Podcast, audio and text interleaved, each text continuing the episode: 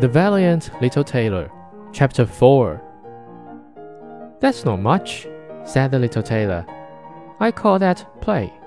And he put his hand in his pocket and took out the cheese and squeezed it, so that the whey ran out of it. Well, said he, what do you think of that? The giants did not know what to say to it, for he could not have believed it of the little man.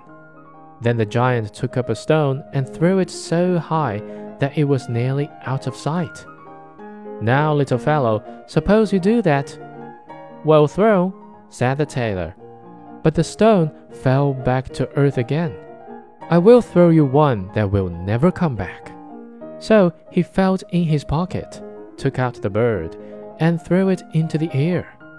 And the bird, when it found itself at liberty, took wing, flew off, and returned no more. What do you think of that, comrade? asked the tailor. There is no doubt that you can throw, said the giant, but we will see if you can carry. He led the little tailor to a mighty oak tree which had been felled, and was lying on the ground, and said, Now, if you are strong enough, help me to carry this tree out of the wood.